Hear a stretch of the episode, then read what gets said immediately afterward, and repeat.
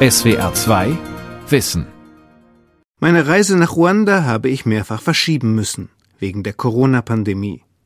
Und dann, kaum bin ich da, geschieht am 22. Mai 2021 etwas völlig Unerwartetes. An der Grenze zwischen der Demokratischen Republik Kongo und Ruanda bricht der Niragongo aus, einer der aktivsten Vulkane der Welt. Dünnflüssige Lava rast auf die Millionenstadt Goma zu, gelegen direkt am Kivu-See. Ein Vulkansee in 1500 Metern Höhe. Er gilt als der gefährlichste See der Welt und ist gleichzeitig eine wichtige Energiequelle für Ruanda. Ein internationales Team fördert dort Methangas. Daraus entsteht bereits ein Drittel des Stroms in Ruanda.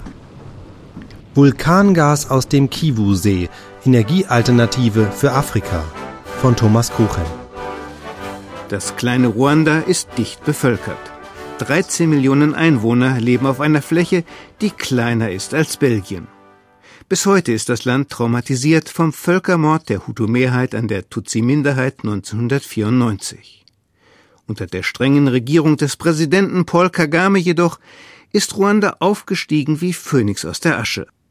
Die Versöhnung der Volksgruppen funktioniert, es gibt wenig Verbrechen, die Hauptstadt Kigali ist sauberer als europäische Städte, die Landwirtschaft zählt unter den schwierigen topografischen Bedingungen der Gebirgslandschaft zu den produktivsten Afrikas.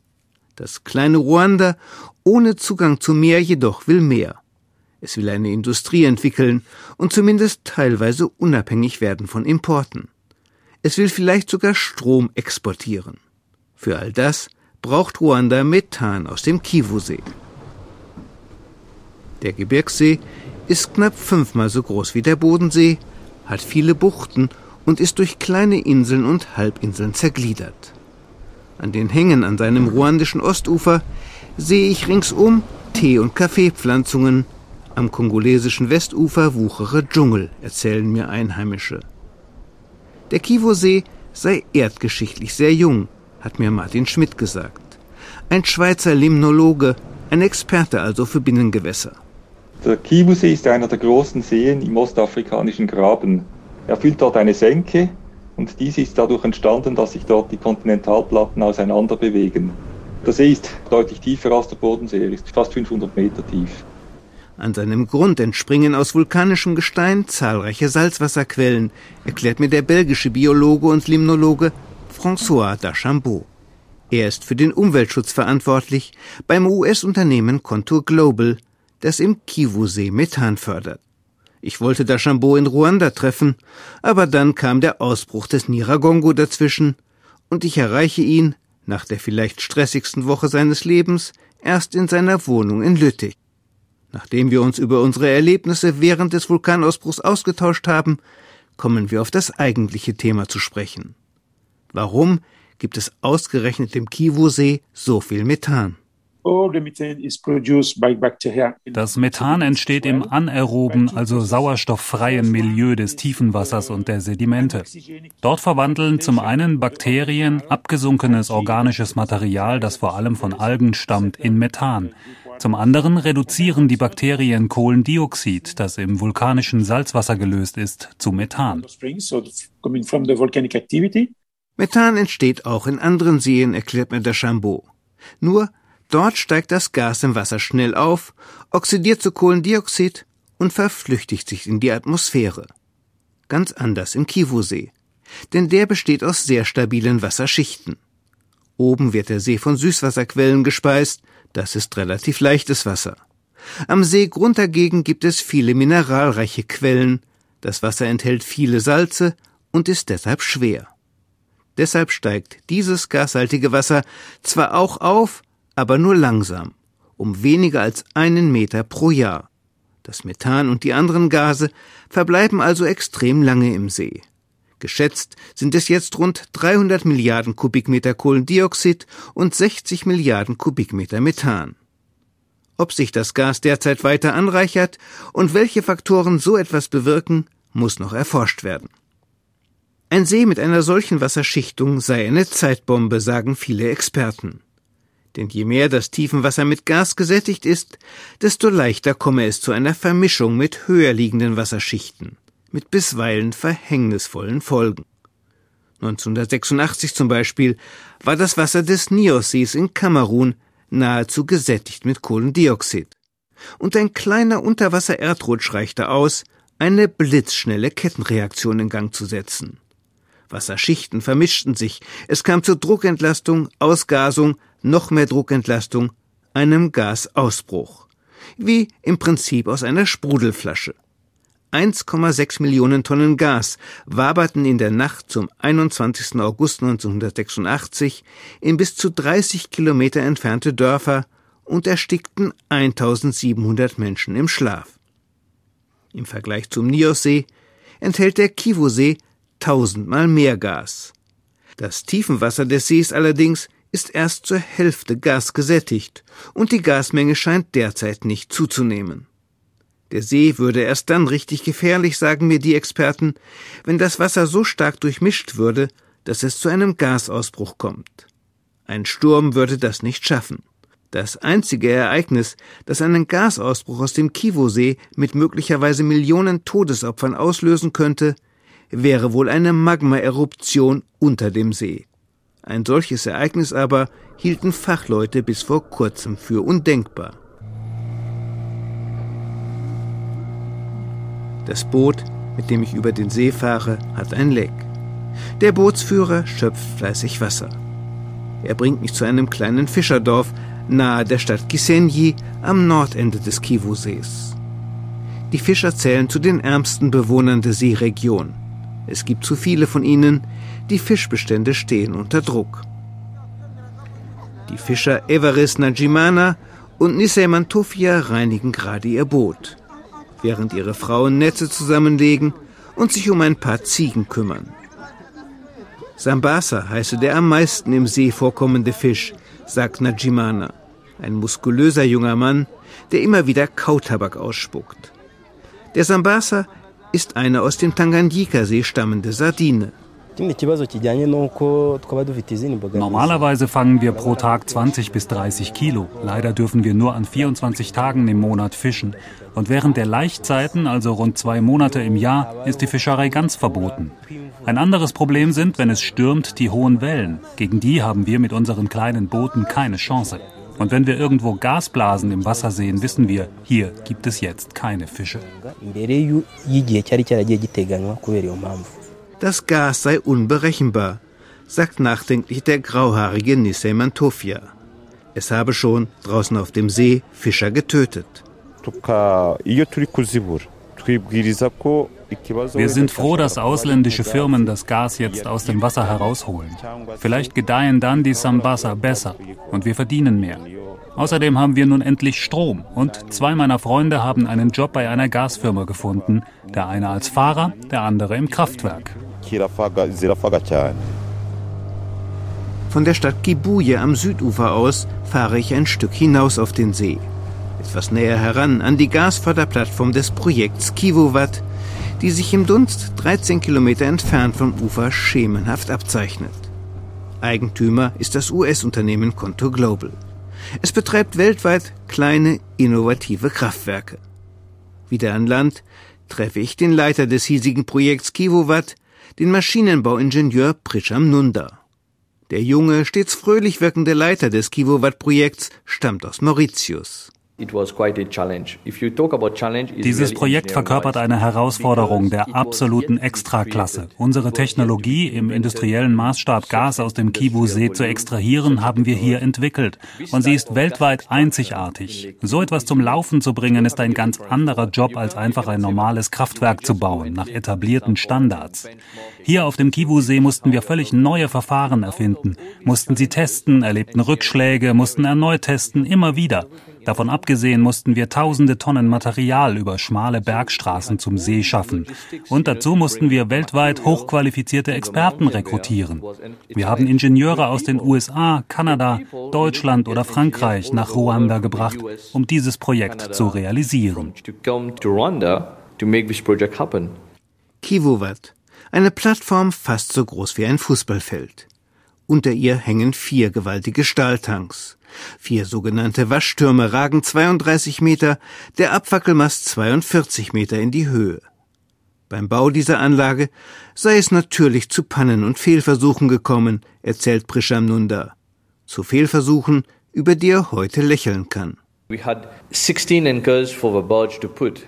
Die 16 Anker für die Plattform mussten wir mit einer eigens dafür konzipierten Technik in fast 400 Meter Tiefe hinablassen. Anker im Wert von 400.000 US-Dollar. Und was geschah? Beim ersten Versuch versanken alle 16 Anker im See unwiederbringlich. Penibel haben wir dann versucht herauszufinden, warum die Ankertaue gerissen waren, obwohl sie nach unseren Berechnungen stark genug waren. Da rauchten dann die Köpfe der Experten, bis wir es mit modifizierter Technik erneut versuchten. Das ursprüngliche Investitionsbudget für Kivowatt habe bei 100 Millionen US-Dollar gelegen, hat mir gleichfalls lächelnd David Wafula erzählt. Der 35-jährige Kenianer ist bei den Afrika-Projekten von Contour Global für die Finanzen zuständig. Aber 100 Millionen waren zu wenig. Wafula musste die Banken überzeugen, weitere 100 Millionen draufzulegen. Die Banken hatten eine Menge Vorschussvertrauen in uns investiert, in der Hoffnung, dass dies völlig neuartige Projekt tatsächlich funktionieren würde. Dann aber traten während des Baus der Plattform immer neue Probleme auf, und der Finanzierungsbedarf wuchs auf das Doppelte des Kalkulierten. Ehrlich gesagt, hätte ich damals in den Schuhen eines dieser Bankiers gesteckt, hätte ich kalte Füße bekommen. Okay, hätte ich gesagt, wir haben eine Menge Geld verloren. Sollen wir nun auf unabsehbare Zeit noch mehr Geld in ein Fass ohne Boden werfen? Schließlich hätten die Banken mitgezogen, berichtet David Wafula, weil die Entschlossenheit des Teams sie beeindruckt hätte und weil sie wussten, wie wichtig die Energie aus dem Kivu-See für Ruanda ist.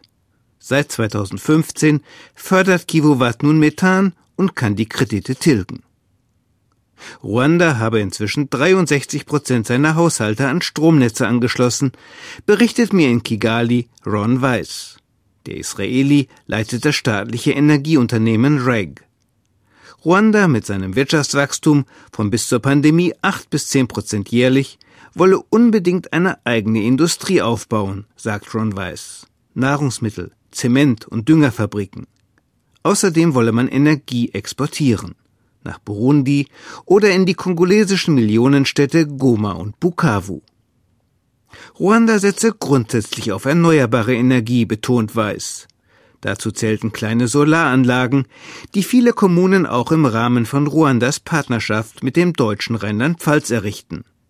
Dazu zählen vor allem Wasserkraftwerke, die derzeit 60 Prozent der installierten Kapazität repräsentieren.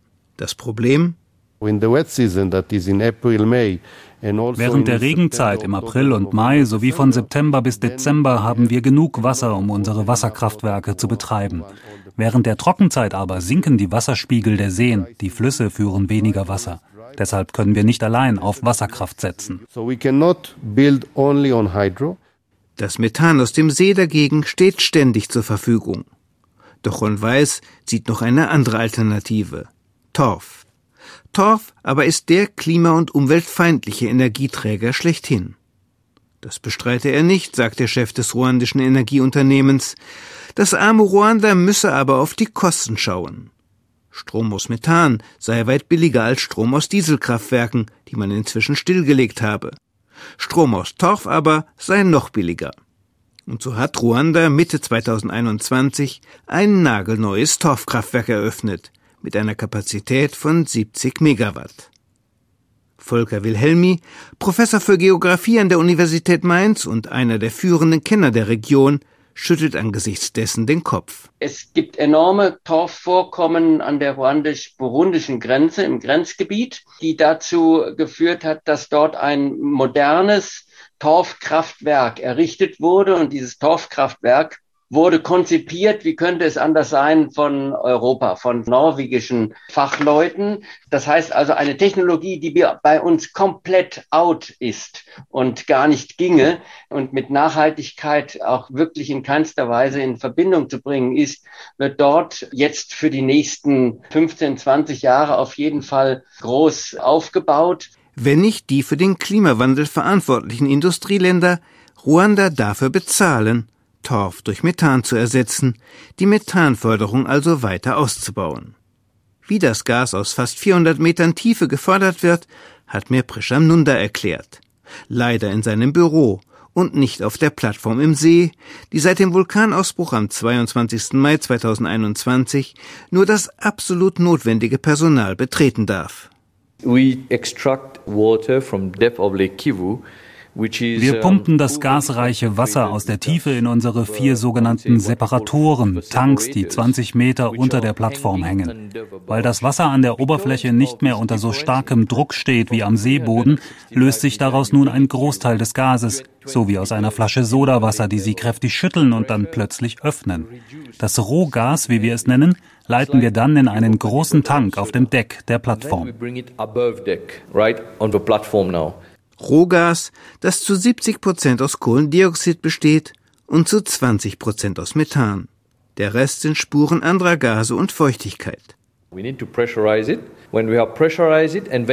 komprimieren das Rohgas und leiten es von unten in unsere vier 32 Meter hohen Waschtürme. Dort schütten wir von oben Wasser auf das Gas. Weil nun Methan leichter ist als Luft, steigt es auf, während das schwere Kohlendioxid und die anderen Gase unten im Waschturm verharren. Das sogenannte süße Gas besteht nun zu 80 Prozent aus Methan. Es wird mit Hilfe von Filtern gereinigt und schließlich durch eine zehn Meter unter der Seeoberfläche hängende Pipeline zum Kivowatt Kraftwerk in Kibuye geleitet. Rund 5500 Kubikmeter Gas pro Stunde. Im Kontrollraum des Kraftwerks sehe ich einen Bildschirm neben dem anderen. Zuckende Balken und Kurven, überwacht von vorwiegend einheimischen Technikern. Das komplexe Überwachungssystem hat David Krasner entwickelt, Softwareingenieur und Produktionsleiter der Kivuvat-Anlage. Der bullig wirkende, aus Russland stammende frühere Israeli ist mittlerweile ruandischer Staatsbürger und hat fünf Kinder mit seiner einheimischen Frau. We have very sophisticated SCADA system im Rahmen eines sorgsam ausgetüftelten Systems überwachen wir rund 850 Messwerte, Temperaturen, Fließgeschwindigkeiten, Vibrationen, elektrische Ströme, Gaskonzentrationen und so weiter. Weicht einer dieser Parameter vom Normalwert ab, wird dies sofort durch einen optischen und akustischen Alarm signalisiert. Der zuständige Techniker muss dann den Messwert korrigieren oder, wenn etwas außer Kontrolle gerät, den Produktionsprozess stoppen. Krasner führt mich in eine riesige Halle, in der blau lackiert drei riesige Generatoren donnern. Hier sehen Sie unsere drei Generatoren, zusammen über 26 Megawatt, erzeugt ohne die Umgebung des Kraftwerks mit Lärm und Hitze zu belasten.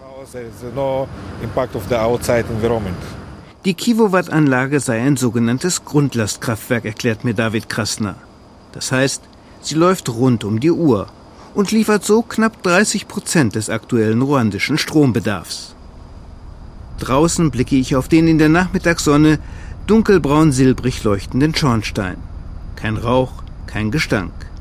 Kivowatt produziere sehr klima- und umweltfreundlich Energie sagt Krasner stolz. Uh, in diesem Kraftwerk verwandeln wir Methan in Wasserdampf und Kohlendioxid, das das Klima um das 25-fache weniger belastet als Methan. Zugleich erzeugen wir umwelt- und klimafreundlich Strom, den Ruanda sonst wohl aus fossilen Energieträgern gewinnen müsste. Nein, die Verbrennung von Methan könne man nicht als Produktion erneuerbarer Energie bezeichnen, gibt David Krasner zu. Chemisch geschehe ja das Gleiche wie bei der Nutzung von Erdgas. Auch die Verbrennung von Methan setze Kohlendioxid frei, wenngleich längst nicht so viel wie die von Kohle, Erdöl oder eben Torf. Insoweit könnte die Methanförderung aus dem Kivu-See für mehrere Jahrzehnte einen sanften Übergang garantieren zu ausschließlich erneuerbarer Energie in Ruanda. Die Kivowatt-Plattform sei extrem robust ausgelegt und trotze jedem Sturm, beteuern die Betreiber. Trotzdem könne es zu folgenschweren Zwischenfällen kommen. Zu einem Zusammenstoß mit einer außer Kontrolle geratenen Fähre, zu einem Raketenangriff kongolesischer Rebellen. Um so etwas zu vermeiden, ist der See im Umkreis von einem Kilometer um die Plattform Sperrzone. Auch auf der Anlage selbst kann einiges passieren. Ein Ventildefekt, der Gas in Wasserrohre leitet oder umgekehrt, könnte theoretisch die ganze Anlage in die Luft jagen. Das von David Krasner entwickelte Überwachungssystem soll solchen Ereignissen vorbeugen. Das aus der Tiefe geförderte Wasser enthält nicht nur Gas, sondern auch sehr viele Nährstoffe.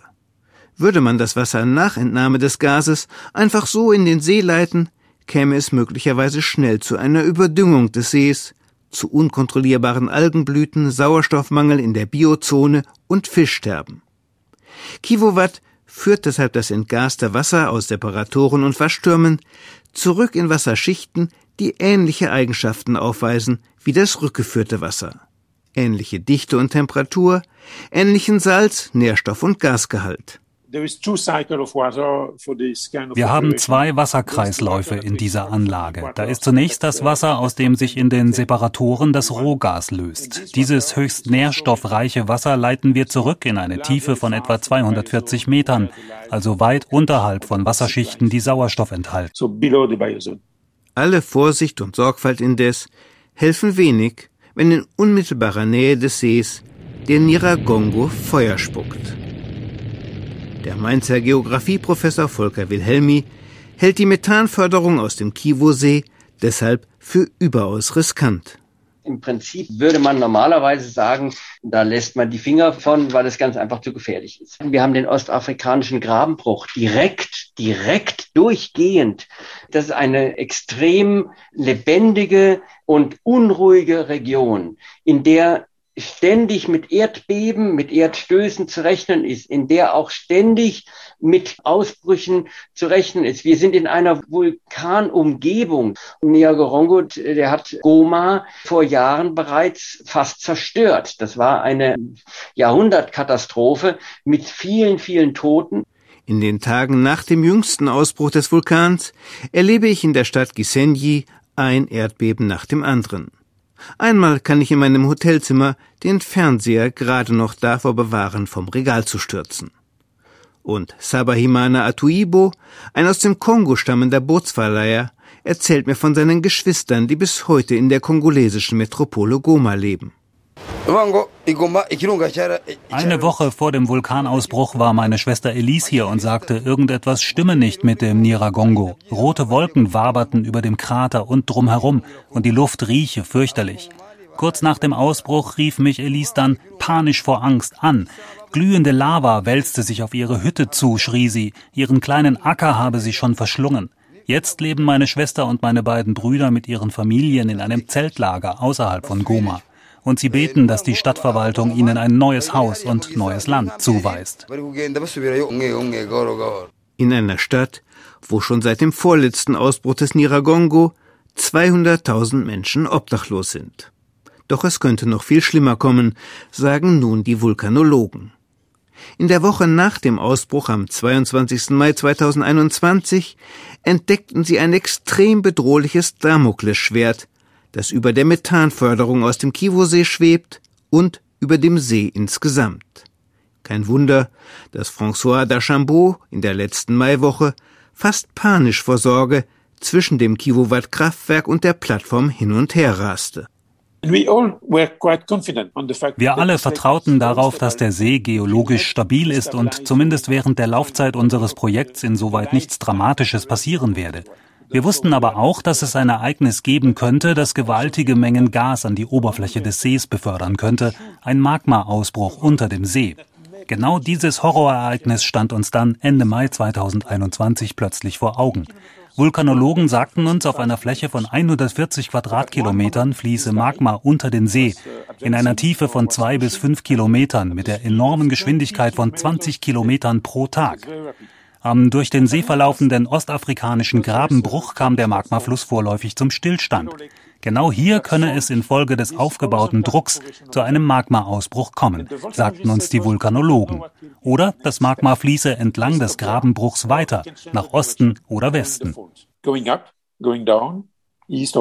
Auf ausdrücklichen Wunsch der ruandischen Regierung lief die Methanförderung und Verbrennung weiter.